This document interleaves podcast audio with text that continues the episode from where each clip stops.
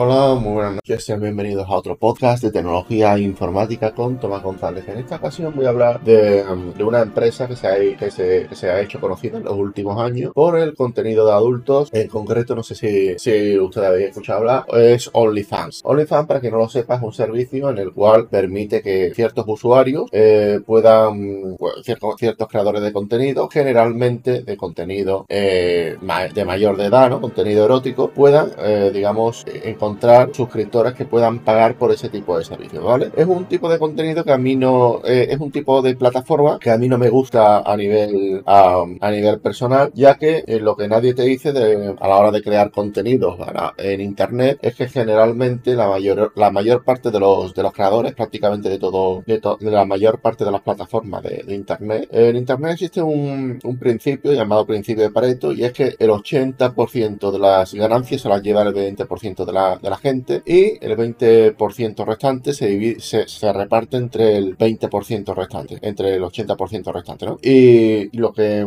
lo que la gente no entiende es que este tipo de plataformas eh, es de ética cuestionable, ya que, ya te digo, la, la mayor, vamos, estuve, vamos, no, no sé la, las cifras que maneja exactamente, voy a leer un par de cifras que, que maneja eh, OnlyFans para que nos hagamos una idea. El número de OnlyFans aumentó, eh, el número de creadores de OnlyFans aumentó un 47%, casi 3,2 millones mientras que el número de, usuarios aumentó un 27%. ¿Esto qué quiere decir? De que cada vez hay más, más creadores y ese, y ese trozo de tarta que había no crece al igual que crecen los creadores de OnlyFans, ¿vale? Y claro, eh, yo, yo vamos, este podcast es un podcast humilde, no, no tengo mucho, eh, no tengo muchos, muchas personas que me escuchan, pero me gustaría decir que, este tipo de plataformas no suele ser la panacea. La mayor parte de, las, de los ingresos que, que provienen de, de estas plataformas, quienes triunfan en este tipo de plataformas son una minoría. Y, generalmente esto, este tipo de plataforma, como vas contenido este tipo de plataforma, vas a estar marcada toda tu vida en, el trabajo, en los trabajos que tú tengas, eh, la familia no te va a mirar igualmente. Y, yo personalmente no, no,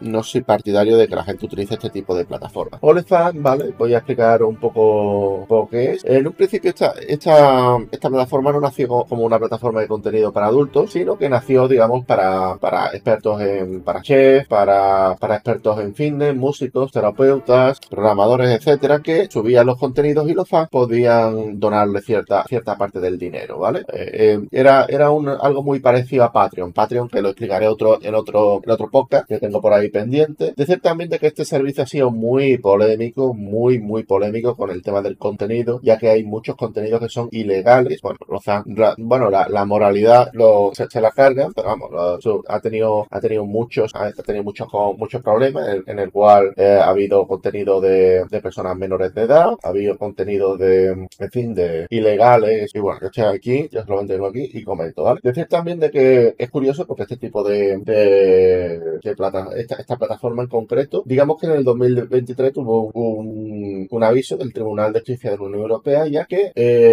ya que la empresa debía de abonar el IVA de todos los ingresos que perciban, sean propios o ajenos, y decir también de que, de que esta plataforma, el 80% se lo queda, se lo quedan los creadores, mientras que el 20% se lo queda la plataforma. Y eh, la verdad, voy a hablar un poco sobre Leonid Larinsky, no sé si así se, si, se dice así, y eh, es un es un empresario que por lo visto vive en Florida, no sé si Florida en California, aquí en el artículo lo pone, bueno, eh, la soledad Florida, y es un, es un tipo que tiene la, su vida muy, muy, vamos, tiene, tiene mucho recelo con su privacidad. En su LinkedIn se, se autodefine como inversor de capital riesgo, filántropo y empresario tecnológico que tiene internet especial en plataformas de redes sociales emergentes. Decir también de que, bueno, de que, bueno, este, eh, es bastante curioso de que, de que un dueño de una red social tenga mucho recelo de su privacidad, igual que Mark Zuckerberg, igual como todos estos. Y nada, voy a seguir eh, comentando otro artículo, esta vez de la bbc.com. Yo todos los artículos los voy a dejar en la descripción por si alguien los quiere ver. Y decir de que, de que la, la plataforma, pese a cobrar nada más que un 20% de, de, de comisión de los creadores, ha ingresado alrededor de 338 millones de dólares. Es algo bastante bien decir, en el artículo aparece de que el número de usuarios aumentó un 27%, mientras que el número de creadores un 47%, lo cual se nota que se está saturando el, mercado y seguramente pasa igual como YouTube, de que antiguamente los, pocos youtubers que había, pues el hacerla grande se dividía entre esos youtubers. A medida que fue creciendo el número de youtubers, la tarta creció un poco más, pero no, no tanto como, como el número de creadores y al final eh, hay, muy poca gente que pueda vivir bien de YouTube, ¿vale? Pero bueno, esta, este ha sido mi podcast de hoy. Quería comentar este blogger a OnlyFans. Decir, decir que yo no recomiendo a nadie que, que, se meta en esta plataforma. Vamos, yo, yo a nadie se lo recomiendo. Y nada, muchas gracias por escuchar este podcast y hasta la próxima. Chao.